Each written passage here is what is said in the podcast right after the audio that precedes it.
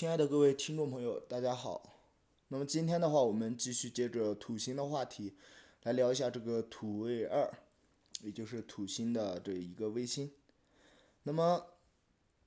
啊，我们先来看一下这个土卫二它的一个啊词源吧，因为我们是把它命之为这个欧罗巴。那么我们来看一下这个词源，它有一些怎样的渊源。那么，嗯。在最开始发现这个啊土卫二的时候，这个乌里乌斯这啊马里乌斯这个人是将之命名为这个欧罗巴。那么欧罗巴的话，啊想必对这个希腊神话比较感兴趣或者有所了解的人都知道啊，她是希腊神话中美丽的这个腓尼基公主。那么，嗯，此外的这个尤加利略啊。在早先观察到的这个呃，另外的三颗这个土星的卫星的话，也是由这个马里乌斯也希腊神话人物中的其他人物来命名的。比如像这个木卫一，它是叫这个艾奥；然后木卫二是盖尼米德；然后木卫四的话是叫做这个卡利斯托，也就是卡利斯托啊，或者这个啊翻译的话有点啊复杂。像有些是翻译成卡利斯托、卡里斯多、卡利斯多这样的翻译都有。那么，在希腊神话中的话，这四个神或者说这四个人物，他都是以英俊和美丽所著称的。也可见当时这个马里乌斯他啊觉得这个啊木星的卫星它是特别美丽漂亮的。不过这个命名的话，在这个二十世纪。中叶以前相当长的一段时间内，啊，并没有得到这个广泛的啊世界范围内的这个天文学家的认可。像这个，嗯，早期的文献中就讲，嗯，欧罗巴的位置编号称作木卫二。那么在一九一八九二年的时候是发现了木卫五。那么，嗯，比之前所有知道的这个木星的卫星都是更靠内的。啊，此外，在我们之前讲到的这个。一九七九年发射的这个啊旅行者探测器呢，它又发现了这个嗯木星的第三颗的内侧卫星。那么到此为止的话，这个欧罗巴的位置也就被排到了第六。尽管如此呢，它的编号名称仍然是承袭下来啊，并且偶然有所使用。那么中文呢，在翻译的时候，呃，因为对这个对应等等等的问题，那么嗯，一般都是通行的将这个木卫二称之为。嗯，欧罗巴。那么提到这颗卫星的话，我们再来看一下它的一个轨道特征。那么木卫二它与木星之间的平均距离是达到了这个六十七万啊零九百公里，公转一周只需要三天半的时间。那么它的轨道是十分接近正圆的，偏心率仅为零点零零九。跟其他的伽利略卫星一样，木卫二也被啊木星的这个潮汐锁定，那么因而它有一半是永远朝向木星的。那么这个也在之前啊讲到这个探测器的时候也提到过。那么由木星和其他卫星不同方向的重力牵引所转化成的热和能量，嗯是有可能发生的。那么呃在这个木卫二内部呃冰层的内部呃可能会液化成海洋。以及驱动表层的地质啊运动都提供了一些必要的条件。再来看一下，简单看一下它的一些物理特征。那么先看这个内部构造。那么木卫二的主体构成呢，它是与类地行星相类似的，啊，与这个木卫一一样。那么它主要的嗯构成物质就是硅酸盐的岩石，表面是有水覆盖的。那么据推测，厚度可以达到上百千米，上层为冻结的冰壳。那么冰壳下是液态的海洋。一九九五年到零三年期间，环绕木星进行科学考察的这个，之前也提到过的伽利略号飞船所采集到的磁场数据，则表明木卫二在它的木星磁场影响作用下自身能够产生一个啊十分奇怪的这个感应磁场。那么这一发现也暗示着其表层内部可能存在咸水海洋相类似的这种传导层。啊，它还可能有一个金属性的铁盒。大家看它表面的一些特征，那么表面的话是大体光滑的，啊，很少有超过几百平几百米的这种起伏。不过在某些地形呃地区的话是可以观测到距近啊接近一公里的落差。那么据称的话，木卫是已知太阳系当中最光滑的天体，它那些显眼的纵横交错的纹路。那么这个的话，感兴趣的可以看一下啊，上百度看一下这个木卫的图片，它上面是有这个纵横交错的纹路，啊，其实也就是所谓的反照率特征。那么它是由低浅的地形所造成的。由于这个木卫表面特别光滑，呃，撞击坑特别的少。啊，它也是反照率最高的卫星之一。嗯，那么这也暗示了它的表面是相当年轻和活跃的。基于对木卫可能接受到呃彗星的撞击频度的估算的话，它表面的年龄大概在两千万到一八千万年之间。那么从其地质特征啊，也明显可以看出年龄的巨大差异。木卫表面最突出的特征就是那些张牙舞爪的啊，刚刚提到的布满整个星球的这种。暗色的条纹，那么据近距离的观测表明的话，条纹的两侧的板块是有相向移动的现象。大一点的条纹，呃，横向的跨度可以达到二十公里，其中可以观察到这些宽纹路的深色部分和板块边缘的模糊过渡。而规则的纹路则是以宽条纹夹有浅色的细纹。那么这些形态很可能是由冰层开裂较呃温暖的下层物质暴露而引起的这种冰火山喷发，或者说间歇性的呃冰泉所造成的。那么呃这与地球上的这种海极呢，它是有相当类似的效果。那么据推想的话，大部分的裂痕则是由木星所啊施加的这种强大的潮汐压力所造成的。那么，由于木卫二的话，刚刚说了它是只有一面朝着地球的，那么它的这种固定的压力模式应该是可以形成特定的可预测的破离式样。嗯，然而在它表面上的这种只有先进出现的裂痕才符合这种预测的式样，其他裂痕可以向各个方向延伸，年代越久远啊越是如此。那么对于这个现象的话，一个比较合理的解释是。木二其表面的自转速度要略快于其内部，那么冰面下的海洋将外壳啊以及更下层的这个嗯地幔分隔开来，那么冰壳在内部的垂重力牵引下撕裂啊，对比旅行者号和伽利者号所拍摄的啊，对比旅行者号和伽利士号啊他们所拍摄的照片的话，可以测算出大约每。嗯，一万年的时候，木外的外壳会出现比内呃内部多转一自转一周的这种现象。那么它另一个重呃显著的特征就是遍布四野或大或小的或圆或椭的这种暗斑。那么拉丁文的话是嗯翻译过来是这个雀斑，也就是 laticulus。那这些暗斑有的是凸起啊穷有的这种凹陷如坑，有的是平坦如镜。那么也有的是纹路特别的，嗯，分柔粗糙，凸起的小丘多顶部平整，显见着原本与周遭的平原一体受推挤上抬而形成的。那么据推想的话，暗斑的形成，它是下层温度较高的这种暖冰在刺透作用下上升，嗯，而穿透冰层的表面的这种寒冰所导致的。其运动积累的话，呃，与地球的。运动机体相比较的话，就相当于地壳内部的这个，呃，熔岩，嗯，相类似的。那么光滑的暗斑是暖冰冲破表壳时有熔水渗出所造成的。这些粗糙啊杂错的斑痕又被称作混沌区域，如像这个康纳马拉混沌，它就是由大量细小的这种啊表壳碎片镶嵌在暗色的。圆丘中所导致的，这就像极地海洋中漂浮着的冰山。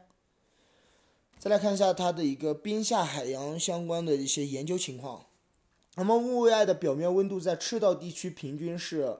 啊一百一十 K，也就是负一百六十三摄氏度。两极的话，温度则更更低，只有五十 K，也就是负二百二十三摄氏度。所以表面的水它是永久冻结的。但是潮汐力所提供的热量可能会使表面冰层以下的水保持着液态。那么这个猜想的话，最初是由针对于潮汐热的一系列啊推测所引发的。那么略微偏心的轨道和莫瑞尔与其他伽利略卫星之间的这种轨道共振所产生的结果。伽利略计划的读图团队在对伽利略号的呃图像和旅行者号所拍摄的图像分析之后，推测木卫上的地性可能意味着冰下海洋的存在。啊，那么有学者就将这种木卫表面极富特色的混沌地形解释为地下冰层啊的水渗出地表而造成的。但是这一解释的啊解释的争议是较大的，多数对木卫进行研究的地质学家更倾向于另一个。支持被称作这种厚冰模型的理论。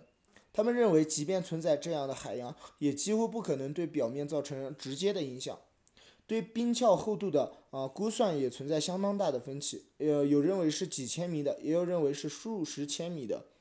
木外表面为数不多的几个大型的撞击坑，就是支持厚冰模型的最佳证据。最大一个撞击坑啊是被若干个同心圆圈所环绕的这种，那么坑内被新鲜的冰。填充的相当的完整，那么为此，啊，以此为基础，再结合对潮汐力所产生的热量的估算，那么所推测出的冰层厚度大概是在十到三十公里之间，啊，与前面的这个，嗯，数据还是很有出入的，啊，他一般认为就是与地球的地壳的厚度是相当的，那么这也意味着冰下的海洋可能深度达到了一百多公里。那么，此外，之前提到的这个伽利略号轨道飞行器啊，他还观察到木二在通过木星巨大的磁场时，自身会产生一个强啊度呈这种周期性变化的弱磁场。那么其强度与木卫四比较接近，约为木卫三磁场的四分之一。那么也有猜测认为，冰下的咸水海洋中的极性阴离子啊，极性的离子是该磁场的成因。啊，另外，通过这个光谱分析的数据则表明，木外表面裂痕中，危险淡红色的物质很有可能是从冰下渗出的海水所挥发后沉积下来的盐，比如像这个硫酸镁，呃，硫化钠，也呃也是这一现象的一个合理的解释。那么，但是由于这两种物质的纯净物都是无色或者说白色的，呃，别的一些物质呃被用于解释淡红色的成因。啊，就像有的如含有这种硫磺的混合物等等等。那么再来看一下它的一个大气组成。一九九四年的话，这个哈勃空间望远镜的嗯韦达德高解析解析摄谱仪啊，这个东西它就观测到木外表面包裹着一层主要由氧啊构成的极其稀薄的大气，嗯，一一地表气压约是一微帕。那么，呃，在已知的太阳系的所有卫星当中的这七颗啊，只有大气层，只有七颗是具有大气层的，其他六颗就是木卫一、木卫四、木卫二、木卫三、木卫六和海卫一。那么与地球不同的是，木卫二大气中的氧啊是非生物来源的，很可能是带电粒子的撞击和阳光中的这种紫外线的照射，使得木卫二表面冰层中的水分子分解成了氧和氢。那么氢因呃，氢呢就因原子量低而逃逸，那么原子量呃相对较高的氧，氧呢则被保留下来。嗯，再来看一下它的，嗯，就是怎么说呢？嗯，最令科学家好奇，或者说今天我们这个啊给大家聊的这个主要的内容，其实就是围绕这个可能的生命。那么据猜想的话，木卫二是这种冰层下的海洋中是极有可能有生命存在的，其生存环境可能与地球上的深海的热泉，或者说南极的这个沃斯托克湖啊相类似，其生命的形态可能与地球上的某些市级生物相似。那么尽管目前还没有任何的证据，但基于可能并存在的这种液态水，相继呢它有若干项啊向木卫派遣空间探测器的议案曾被提出。那么就关于这个的话，我们来详细看一下它的一些相关的探索历程。那么人类有关于木外的大多数知识呢，它主要是获自啊，感兴趣的同学朋友呢，可以呃回听一下我之前的这个旅行者号和伽利略号这两次的任务中飞掠观察观测所得到的。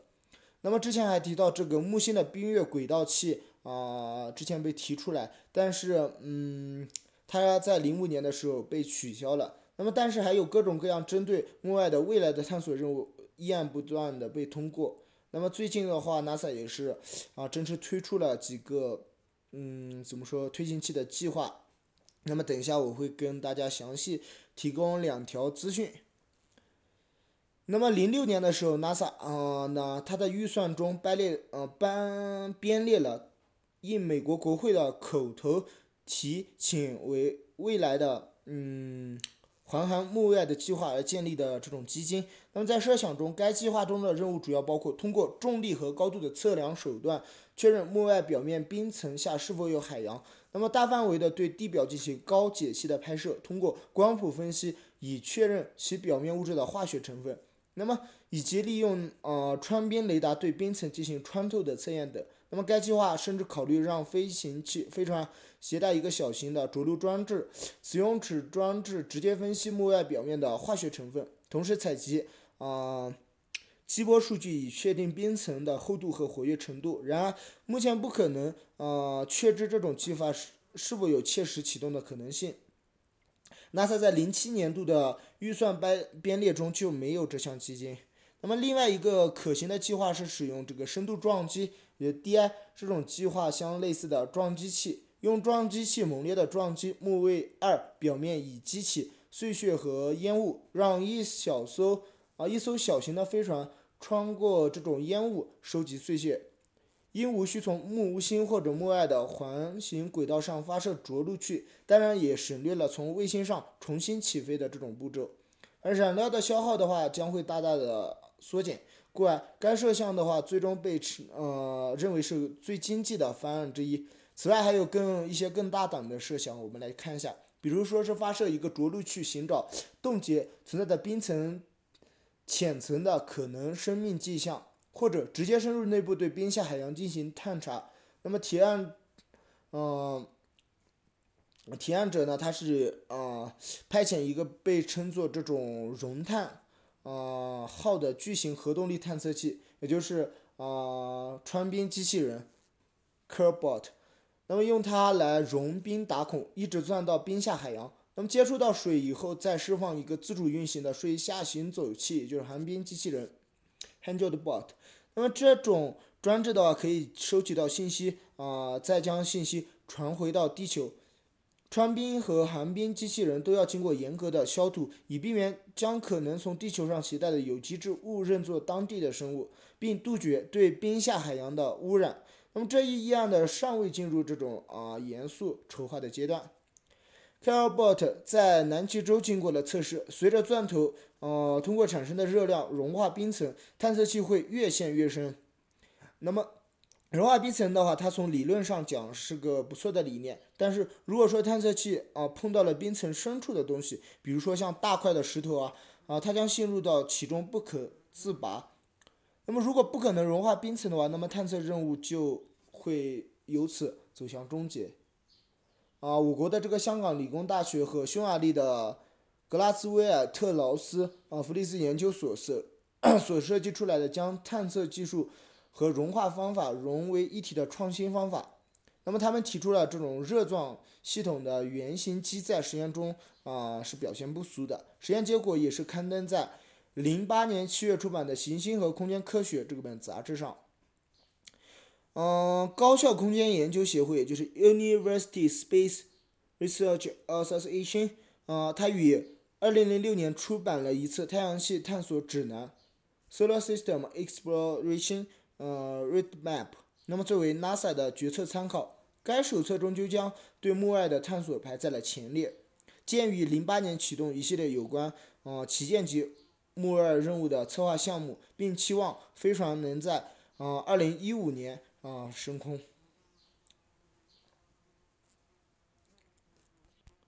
那么刚刚还提到要给大家提供几条资讯，那么 这两条资讯的话是啊来自这个，嗯，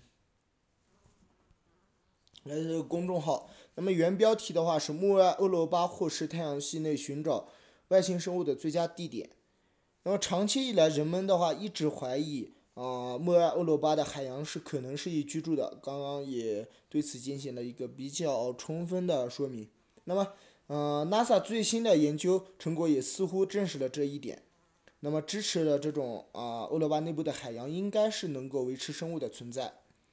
那么这个欧罗巴的海洋呢，它是被掩藏在厚厚的冰层下面，深度可能达到六十五到一百六十公里公里，水面可能是地球海洋的两倍。由于早期的内部放射性元素衰变的作用，啊，这种海洋里面是富含着矿物质的。那么 NASA 的相关研究团队就认为，欧罗巴的海洋可能在形成初期就可以居住，呃。研究团队创造的这种模型则表明，海洋中的成分的话，这个酸性极低，富含二氧化碳和一些啊硫酸盐。液态水的可利用性是提升一柱性的第一步。此外，在过去，海洋与岩石内部之间应该是存在大量的化学交换。那么，因此潜在的生命生命呢，则可能利用化学能生存。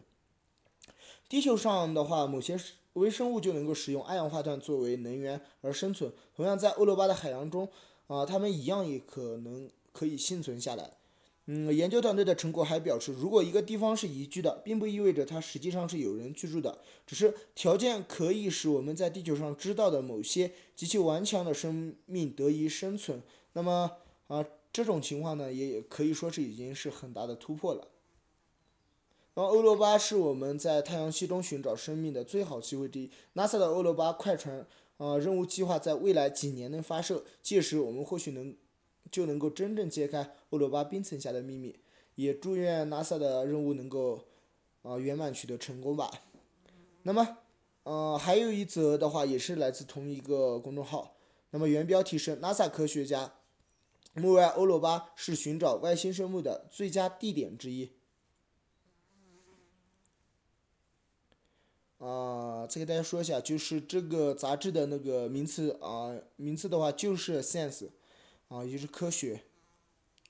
那么，美国宇航局是 NASA 的研究人员就表示，新的模型表明，呃，木尔欧罗巴的内部海洋应该是能够支持生命的，还是刚刚跟刚刚的内容有点像。那么，长期以来的话。人们就一直怀疑欧罗巴的水域它是位于冰层之下的，并被潮汐运动或者月球的地下物质的某些元素所影响，从而造成了这种可能是适宜居住的这么一个区域。那么在最新的研究成果中，来自 NASA 喷气推进实验室的科学家使用伽利略任务的数据来模拟了欧罗巴隐藏层的组成和其他物理特征，其中包括地下海洋。那么他们就发现，在这个世界中的海水可能并不像我们以前认认为的是那样的酸性物质。啊，首席的研究员 Mahat Mani Mani Daswani 啊，在一份这个新闻稿中，他就解释说，我们的模拟加上哈勃太空望远镜的数据显示，欧罗巴表面的氧化氯化物表明水很很可能变得富含氯化物。那么换句话说，它的成分就会变得很像地球上的海洋。我们也相信，而，这种海洋可能是相当适应于生命的居住。那么这项研究，呃，也在周三的这个虚拟的 g o d Team 的呃这个地球化学会议啊这个上发表了。那么尚未经过同行的评审，科学家此前发现了土卫二的。嗯，土卫二上呢也有一个这个隐层的海洋，嗯，并且在其区域检测到了复杂的有机物质。那么这些化学物质啊，正是构成生命的重要的要素之一。那么当然了，有趣的化学反应啊也发生在这些体内。没有参与到这项工作的科罗拉多大学地质学教授 Stephen Marchis 啊，他就说，但在寒夜黑暗的深处，有什么可靠的电子流可以被？外星生物用来为自己提供动力，是一个世界宜居的一个关键方面，是维持这些化学不平衡的内在动力。那么可以说，冰层的卫星缺乏这种能力，能力，所以啊，这需要在未来任何前往欧罗巴任务中进行测试。幸运的是，那么这样的任务就很快会出现了。欧罗巴也是我们在太阳系中寻找生命的最佳机会之一。迪安娜就这样说了。啊，他还说，NASA 的欧罗巴的。Sleeper 任务将在未来几年内启动，因此我们的工作者旨在为该任务做准备。那么该任务将调查欧罗巴的宜居性。那么在节目的最后的话，再给大家分享几个大众文化，也就是跟木卫二相关的一些啊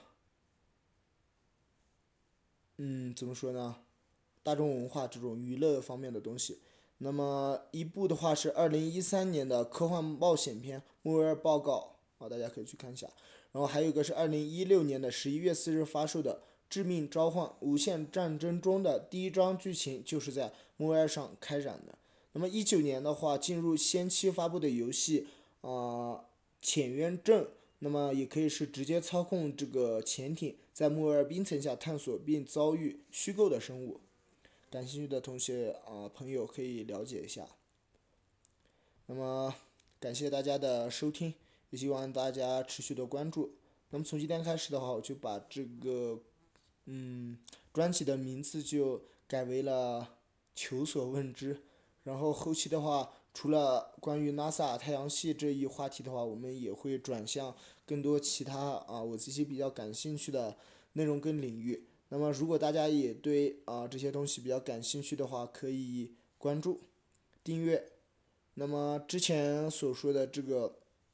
公众号呢，已经注销了，因为我觉得啊还是有点难，所以就以后再看吧。不过这个电台的话，我准备是一直做下去，也欢迎大家在评论区留言讨论。